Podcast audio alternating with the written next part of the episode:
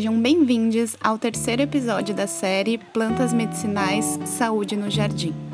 Uma série de caráter informativo sobre a utilização das plantas medicinais e fitoterápicos como possibilidade de atenção à saúde integral das pessoas. A série visa compartilhar saberes através de conversas feitas com cultivadores, pesquisadores e pesquisadoras e usuários de plantas sobre as possibilidades terapêuticas com as medicinas das ervas. Busco ampliar um olhar integrativo para as práticas de saúde. Meu nome é Luísa Pimenta e esse programa conta com o apoio da Fundação Catarinense de Cultura e do Governo do Estado de Santa Catarina através do edital SC Cultura em Sua Casa. As entrevistas e conversas estão sendo gravadas no mundo virtual para manter o isolamento social como medida de segurança nesse momento de pandemia. Para esse episódio, estaremos Bianca Souza e Mai Tavares, mulheres autônomas e empreendedoras de uma marca chamada Lantana Camará, aqui de Florianópolis, que produz cosméticos naturais à base de extratos de plantas medicinais. Elas vieram para contribuir ainda mais com a pluralização dos saberes. Olá, queridas Bianca e Mai. Eu estou muito feliz de poder contar com a colaboração de vocês para esse projeto.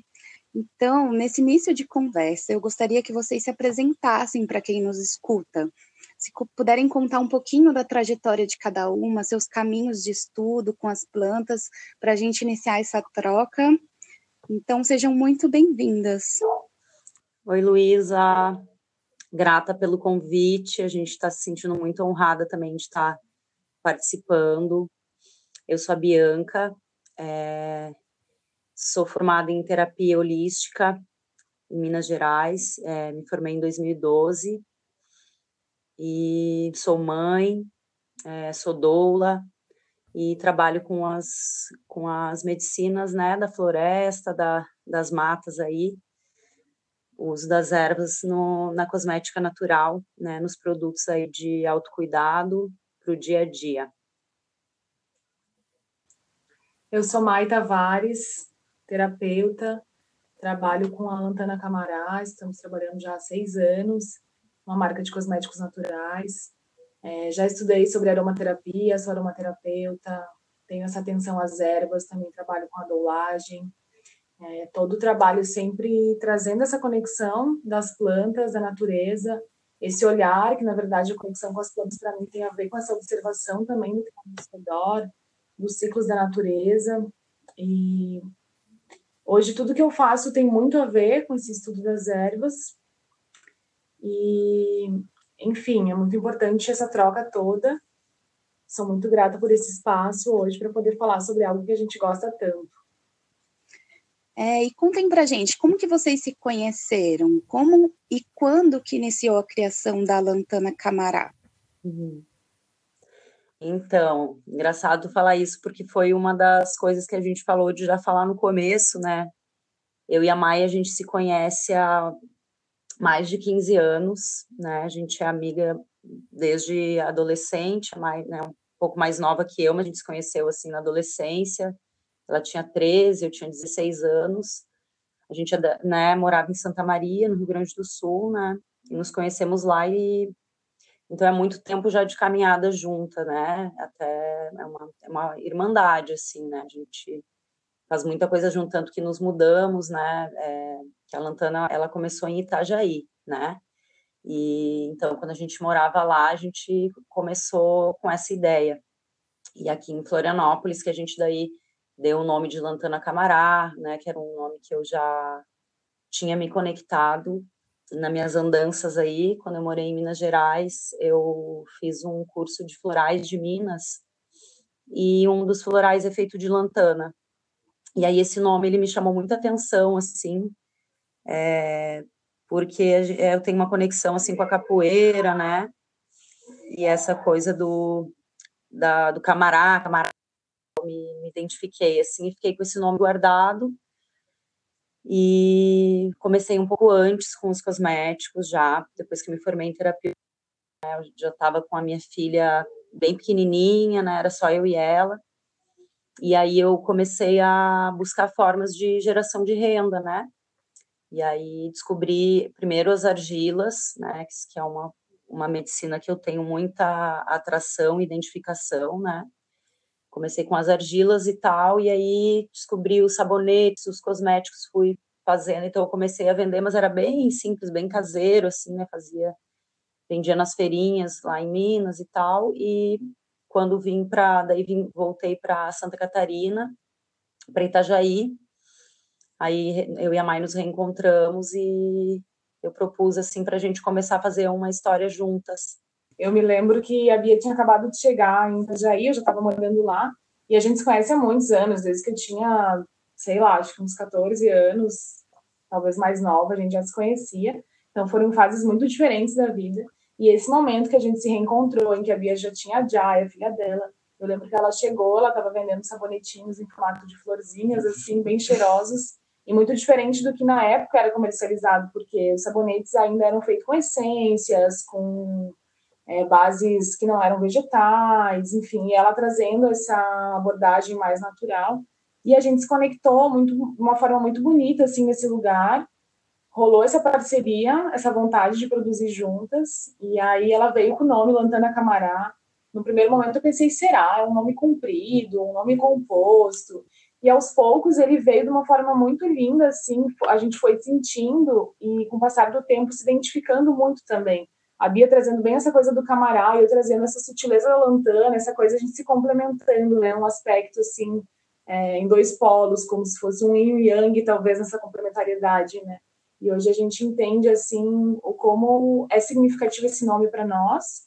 É, como a Bia estava falando, que surgiu a partir do floral, né, da Lantana Camará, que representa esse coletivo, a gente tem essa vontade, esse desejo de que a lantana atinja muitas pessoas, de que essa medicina que a gente estuda há tantos anos, com muito afeto, com muito amor, possa chegar às outras pessoas de uma forma mais acessível. O floral da lantana, ele é utilizado para trabalhar o indivíduo dentro do coletivo. Né? A lantana camará é uma, é uma flor que ela é composta de várias pequenas florzinhas. E, e é, aqui também é muito comum, aqui né, em Floripa tem bastante e tal. E, e, quando uma dessas flores cai, elas começam a cair todas, sabe? Então é esse essa sustentação que a gente precisa ter quando está trabalhando coletivamente, né? A nossa cada um fazendo um pouco para aquilo se firmar, né? Então ela traz essa energia assim do coletivo, do circular, né? Ela, ela tem aspecto de mandala também, tem várias cores assim, as combinações são incríveis, né? Então é uma é uma plantinha muito, muito charmosa e que a gente tem carinho enorme. Que ótimo! Eu ia perguntar se Lantana Camará realmente era uma planta medicinal, né? Se ela tinha realmente essa função, o nome, né, de vocês. Sim. E acho que vocês já me responderam. Uhum. É... Então, eu queria saber como que funciona a pesquisa de vocês sobre esses princípios das plantas que vocês utilizam na manipulação cosméticos, né? Se tem quais as bases de referência que vocês procuram para sintonizar, se pudessem até contar quais são os produtos que vocês produzem, né? Uhum. Um pouquinho para a gente entender qual é o universo que as plantas estão nos produtos da Lantana. Sim.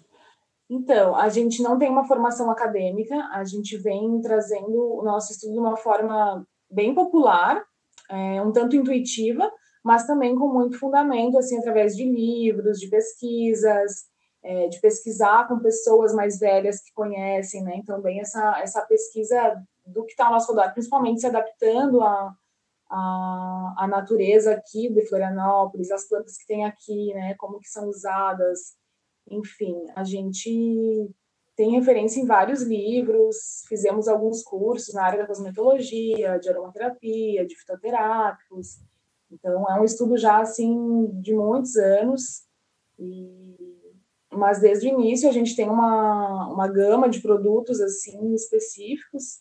A gente faz desde sabonetes, que vão ervas, vão óleos essenciais, repelentes, aromatizadores, perfumes botânicos, pomadas, enfim, diversos produtos que trabalham não só a parte da, da cosmética em si, mas uma questão mais terapêutica e medicinal, sabe?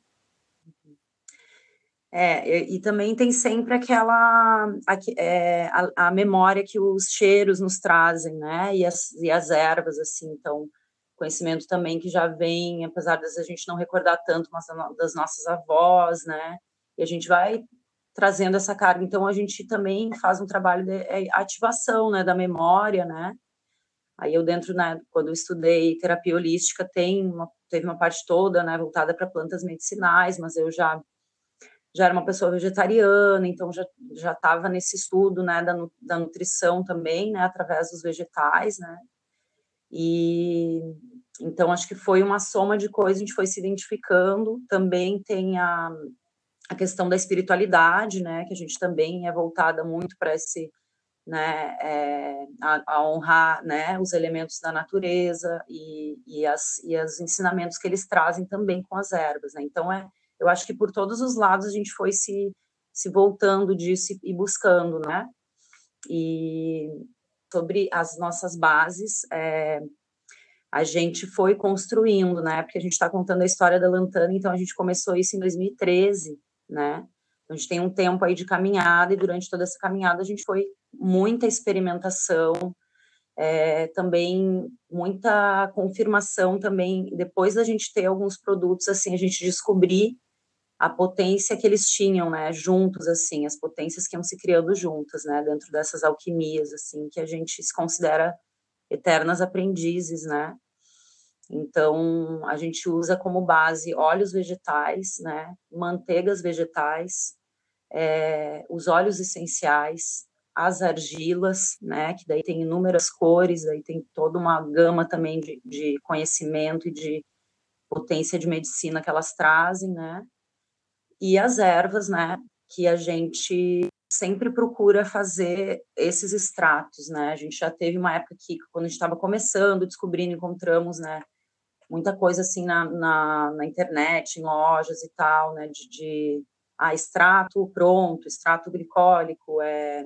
óleos já com algum óleo de cenoura, óleo de, né, enfim, que a gente encontra no comércio, mas aí a gente se aprofundando, foi entendendo que eh, já, esses produtos já, já são de alguma forma, né, sintetizados, assim, né, e aí a gente sempre busca ir o mais para para a raiz da coisa possível, né? Vamos então atrás dessa planta e descobrir como que a gente faz o extrato dessa planta, a melhor forma de, de né, conseguir ali absorver o potencial de medicina dela da forma mais simples possível, sabe? Com menos o uso menor de, de, de artefatos, adereços e coisas, né?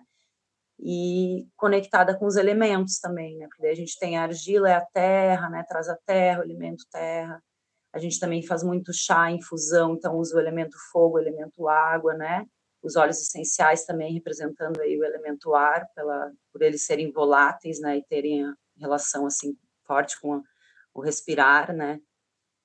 E acho que é mais ou menos isso. Sim, e claro que a gente está falando aqui de uma produção artesanal, né?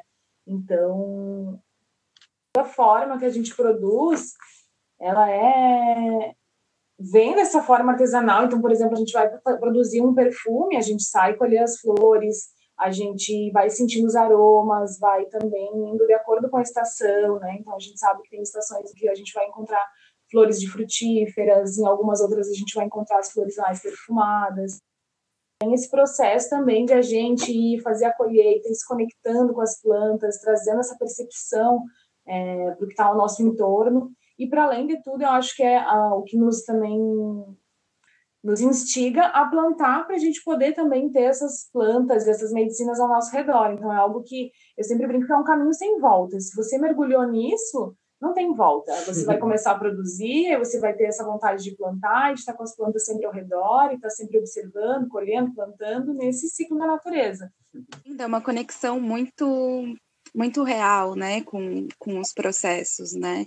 Eu achei muito bacana essa história de vocês também produzirem, né, em vez de comprarem os insumos é, já prontos, alguns óleos que são prontos, ou algumas tinturas, ou alguns extratos, e produzirem isso manualmente, né, artesanalmente, até esses, essas bases, né? Eu acho esse processo muito bonito.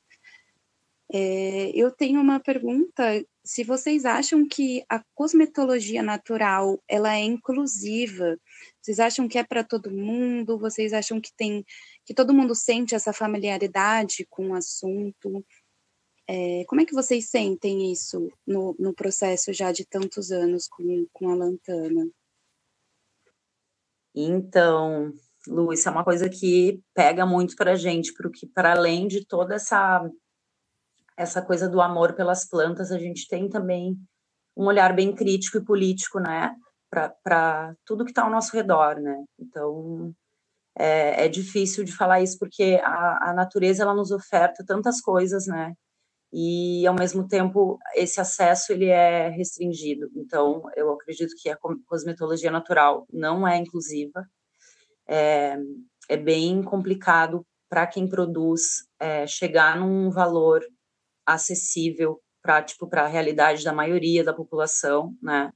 Porque os insumos que a gente utiliza, né, eles são insumos que têm um valor alto e, e até por a gente ter um certo cuidado com aonde que a gente da onde que a gente compra e consome esses, esses insumos, isso também encarece o produto, né? Porque a gente não, não a gente busca pessoas que ou empresas que tenham um respeito, né, pela, pela forma de extração, né, não estão ali explorando um território e depois saindo daquele lugar indo para outro para explorar também, sabe? Então isso também é uma observação política dentro da cosmetologia que eu acho muito importante de observar.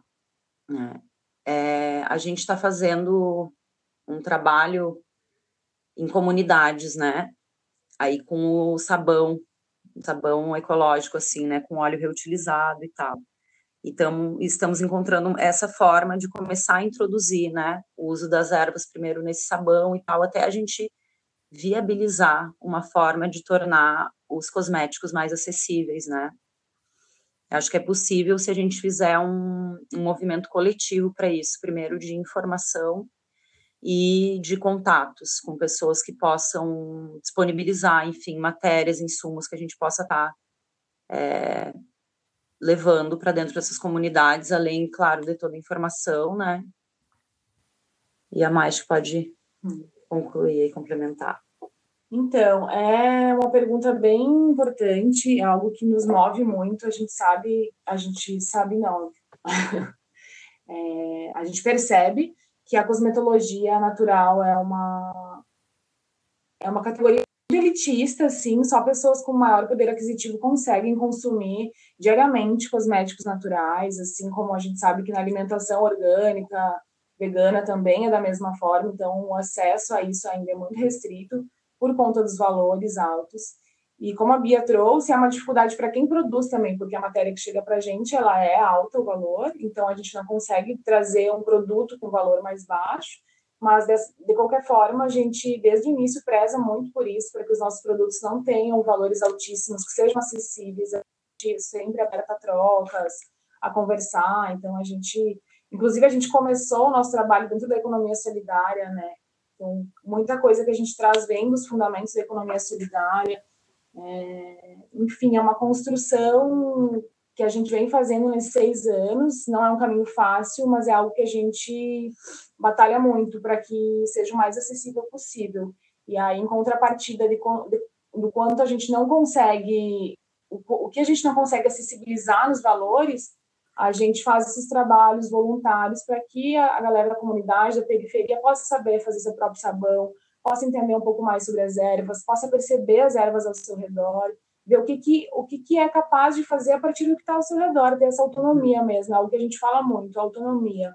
Autonomia no uso desses cosméticos, né, da, natureza, como você pode reduzir é, o sabão que está indo para os mares, para as águas, enfim.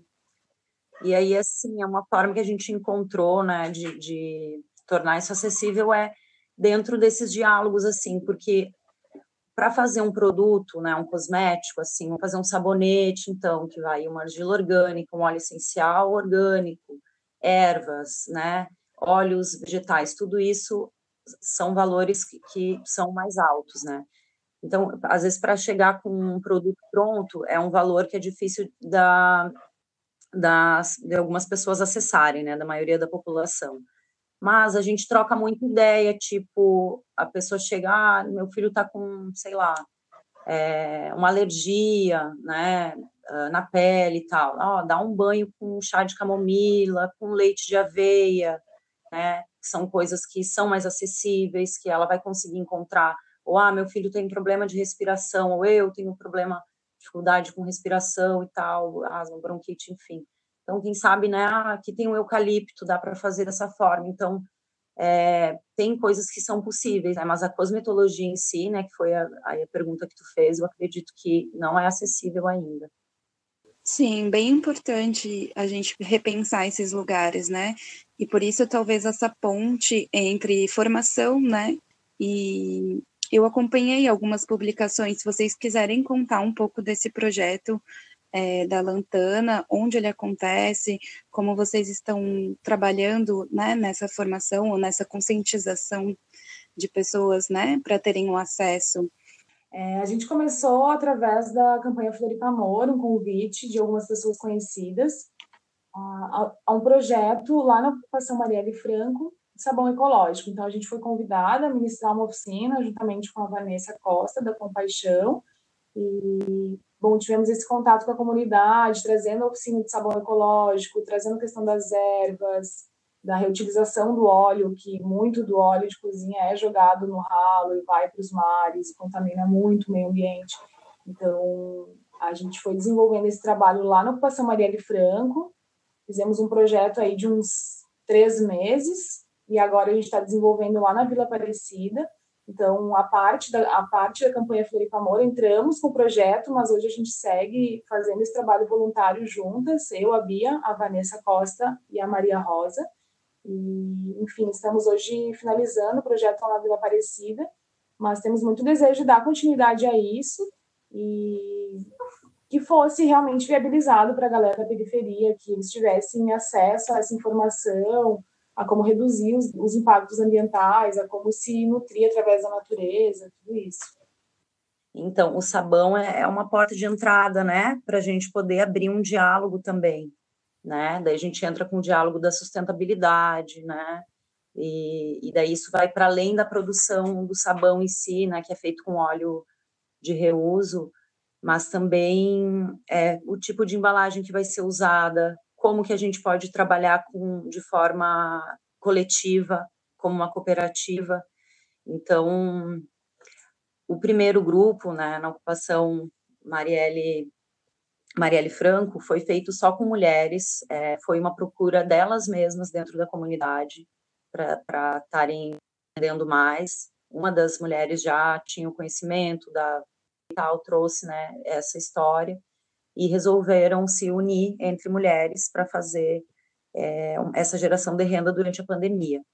Então, a gente foi surpreendida demais, porque são mulheres muito fortes, é, muitas delas, é, assim, com, com, várias dificuldades no dia a dia, mas iam lá nos encontrar. A gente sempre faz, faz uma abordagem terapêutica também, né, abrindo espaço para ouvir elas, para conversar sobre os processos que elas estão vivendo para além do que a gente está fazendo ali. Então é isso, enquanto mexe sabão, a gente vai abrindo, né, esse, esse, essa conexão, assim, né? Então temos, criamos uma amizade com essas mulheres e se chama Sabão Ecológico Entre Elas. A gente chegou lá, acho que no segundo dia e uma uma das amigas, a Sil, ela estava com um saco de urucum que é uma planta que a gente usa muito dentro do, do, da lantana, né? Nos acompanha há muito tempo. Então, é, a gente já começou a trocar, né? Uma coisa, elas têm a sabedoria delas, a gente chega com a nossa também com muita vontade de aprender e ouvir, porque né, a realidade é, é dura para elas, né? E, enfim, a gente foi, foi criando, então foi muito legal, está sendo muito legal, a gente ainda mantém o contato com elas, ainda fazemos a venda dos sabões, o que elas precisam, estamos em contato sempre, para além do, do sabão. É, agora fizemos na Vila Aparecida, numa outra, uma outra proposta um pouco diferente, não só com mulheres, é, construindo assim lá também. E ah, é muito, muito válido. É uma troca muito rica, né? A gente aprende muito, muito com a galera. Esse dia que a gente chegou lá, ela tava com uma saca de urucum, assim, disse que foi na UFSC catar urucum, pegar bambu para mexer o sabão com o bambu e não com o cabo de vassoura. Então, assim, são aprendizados riquíssimos, riquíssimos. É uma troca maravilhosa. Isso. Que lindo esse projeto. Eu espero que haja muito mais dele por várias comunidades. A gente porque... também espera. Precisa, de alguma forma, também é, é, esse apoio financeiro, sabe? A gente estava bancando, assim, por nós, né? A ida, enfim, é, o deslocamento, alimentação e tal.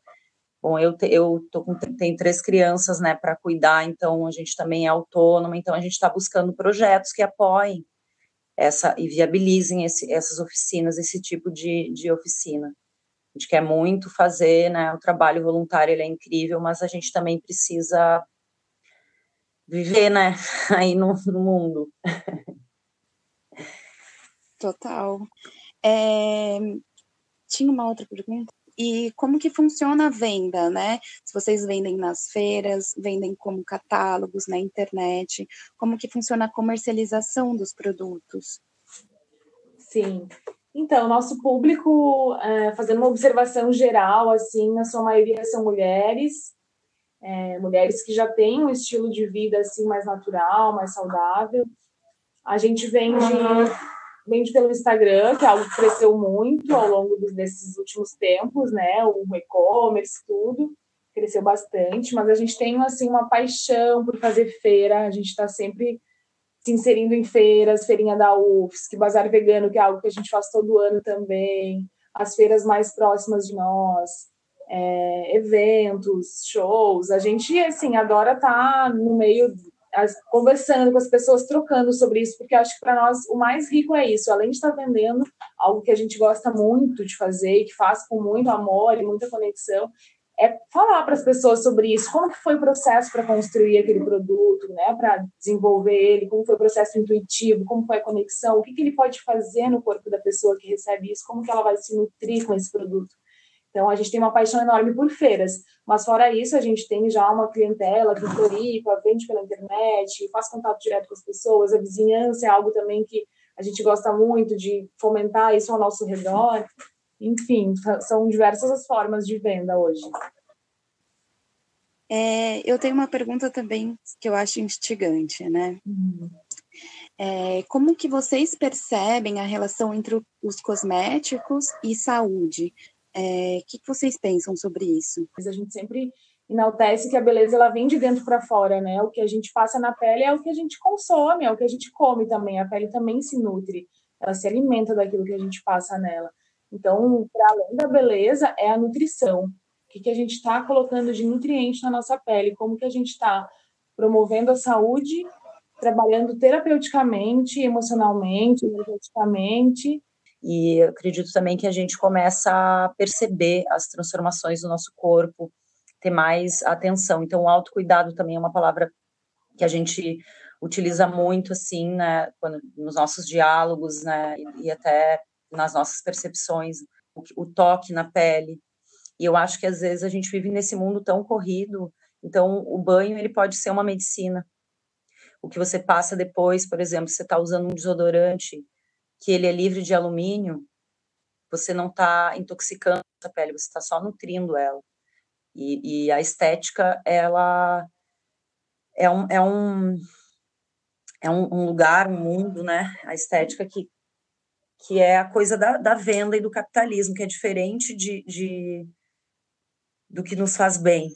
A gente tem até uma indicação de um documentário que saiu há pouco tempo que se chama Beleza, Beleza Tóxica, e ele traz exatamente isso, o que, que vai dentro desses cosméticos que a gente usa diariamente, né? A questão é essa, usar no dia a dia.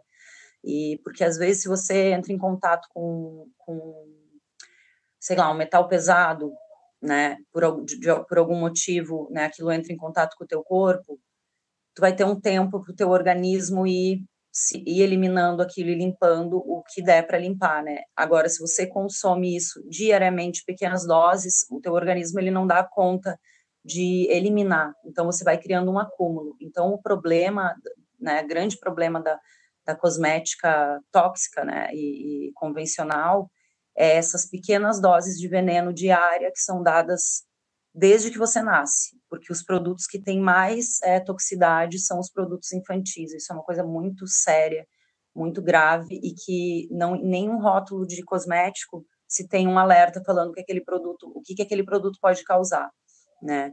Então, é, a cosmetologia natural, ela também tem uma relação né, com a política, com, com a gente parar de consumir veneno, né? Então, para mim, entra também como, um, como uma pauta dentro da própria alimentação natural, orgânica, né?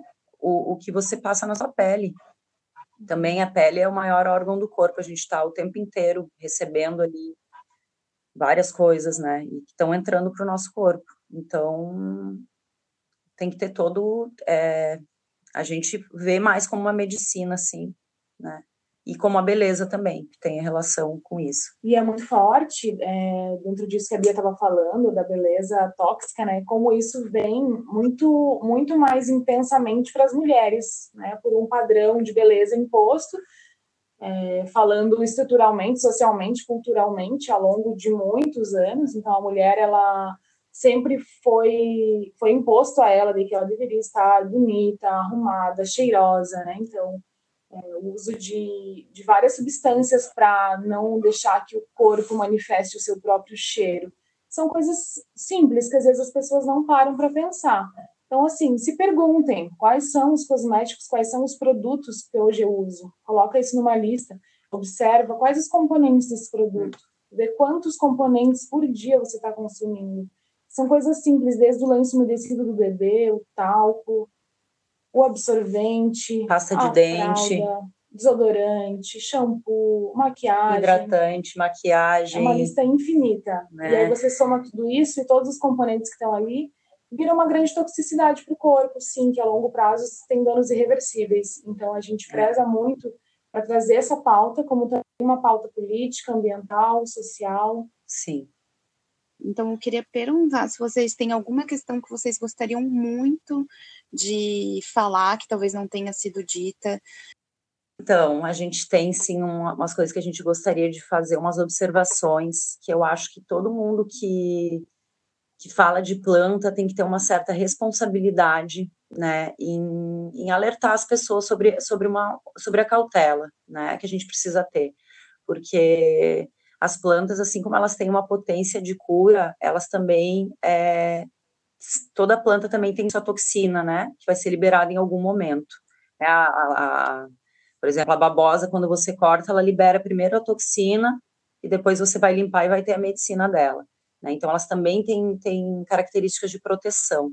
Né? Um chá também, se você deixar a planta dentro do chá, ela vai começar a oxidar e liberar uma toxina. Então aí essas medicinas elas têm que ter uma forma também uma observação. Então o exagero nunca é interessante, né? Ter muito cuidado assim a forma como vai vai estar vai estar trabalhando com as ervas.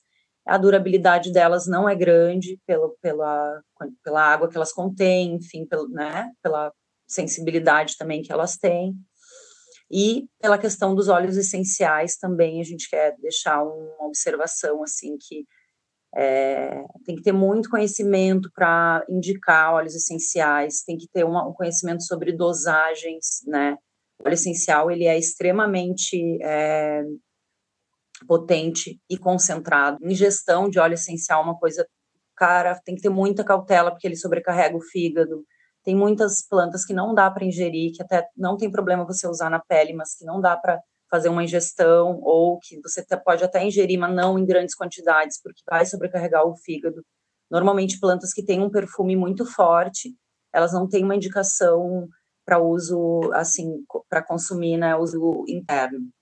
Então a gente traz esse olhar, a gente também tem tido várias reflexões sobre o óleo essencial, porque tem muitos lugares onde é, se explora muitas plantas, porque precisa de uma quantidade enorme para produzir pouco óleo essencial, né? Vamos dar um exemplo aí, a, o óleo essencial de lavanda, para produzir um litro de lavanda, são é utilizado uma tonelada de flores. Então, assim, para te ter uma ideia, então é, é, bom, o bom do óleo essencial é que uma pequena quantidade ela já vai te, te trazer um efeito muito bom, mas é também importante a gente observar a forma como a gente está utilizando eles para não é, tá indo contra a nossa própria a nossa própria conduta e postura e o que a gente está falando para as pessoas, né, para ter cuidado com a natureza, né? Então, às vezes não é porque é natural que a gente pode usar assim sem sem cautela, sem uma restrição, sabe? Então, a gente tem o exemplo do óleo de sândalo, né? O sândalo já é um, uma planta que está em extinção, né? Por conta do uso, assim, indiscriminado e a exploração. Então, isso são coisas também que a gente tem que rever, sabe? Na nossa forma de, de trabalhar e de conduzir é, quando a gente fala de, de, terapias naturais, quando a gente fala de cosméticos, quando a gente fala de, de uso né, de plantas, eu acho que tudo tem que ter um equilíbrio, né? A gente tem que ter muita noção, consciência, tá? Porque também dá para ter bons resultados com coisas mais simples que a gente encontra mais próximo da nossa casa. É, isso é uma reflexão geral, né, para a cosmetologia natural, porque fico muito feliz que esse movimento esteja crescendo, esteja numa crescente mundial. No Brasil está chegando com tudo a cosmetologia natural. De Florianópolis tem muita gente produzindo e a gente vê isso de uma forma muito bonita. Mas é muito importante trazer essa consciência para essa exploração, porque tanto os óleos essenciais, que é essa, essa, esse, esse plantio, esqueci a palavra, essa monocultura, né, de, de plantas específicas, então você não, tem uma, não consegue ter uma diversidade na, na hora de plantar, é uma monocultura dessas plantas. É, tem a questão das argilas também, que tem uma extração deliberada do solo. É, as, os óleos, as manteigas, tudo isso. Então, é uma reflexão geral para o que você está consumindo. E a gente traz muito esse olhar para o consumo local. Então, vamos fortalecer os produtores locais, né? Quem são as pessoas ao nosso redor que hoje estão trabalhando com isso? Quem está destilando os óleos essenciais à nossa região? Quem está fazendo a extração de um óleo vegetal aqui perto? Aonde a gente encontra argila que seja de boa qualidade, que não esteja fazendo uma exploração do solo? Então, é uma uma reflexão mesmo maior, assim, para que a gente, nesse movimento, nessa onda verde, essa onda natural, a gente não acabe ainda explorando mais a nossa terra. Uhum. E como um, um, extra disso, a gente traz essa, esse olhar, pede, pede para que as pessoas olhem ao seu redor e vejam o que, que tem possível para você utilizar da natureza, quais são as flores que podem perfumar o seu dia, trazer memórias, trazer sensações, Quais são as medicinas que hoje podem estar te ajudando numa dor de cabeça, numa dor muscular? Uhum. Então, cara, tudo isso é, é um amadurecimento. A gente está sempre se renovando, sempre é, se observando. Também essa autocrítica é importante, né, para a gente não se perder. E, e, e, porque a gente falou ali, né, que a gente às vezes não, não consegue tornar tão acessível os produtos, mas a gente nunca se tem alguma pessoa que está com alguma situação, que está precisando de uma pomada ou de uma coisa, a gente também faz com maior amor, sabe? Porque é assim, né? É assim que, que o mundo gira. E aí, para finalizá-lo, a gente vai trazer uma, duas dicas de plantinhas que a gente Ótimo. tem um carinho muito grande, assim, e, e, que se encontra com facilidade e abundância, né? Aqui estamos falando aqui de Floripa, então, né? Mas mais são plantas, é, essa em específica é litorânea, né? Que é a erva baleeira, que é uma erva que a gente usa tanto para sabonete, como para óleo, como para pomada, né? Ela é uma planta maravilhosa, ela tem esse nome porque ela foi muito utilizada pelos pescadores, né? Para curar feridas, tratar né? Também pode ser ingerida, pode ser usada como tempero, ela tem um cheiro de tempero quando você conhece, né? Então a gente é, ela pode ser usada para chá, ela é muito boa para dores articulares, para problemas assim musculares, dores e tal. Então a gente utiliza ela muito nesse sentido. Ela também é boa para fazer emplasto. Né? Então tem, tem uma variedade de, de possibilidades com uma única erva que, se você for dar uma volta na praia, você encontra ela tem um cheiro bem forte, bem é, específico, né? Aqui, Floripa, toda essa questão. Então, os produtos que a gente faz com a erva baleeira, eles têm nome, porque todos os nossos produtos têm nome, e se chama Alma Litoral. Só complementando, daí para fazer a tintura da baleeira, é, pode ser feito dessa forma, super simples, na cachaça mesmo. Minha avó fazia, ela não fazia com a baleeira, mas ela fazia com o mastruço, que é a erva que tinha muito à disposição lá no Rio Grande do Sul. Mas os antigos sempre fizeram as tinturas assim com cachaça, com vodka, né? Hoje a gente utiliza o álcool de cereais.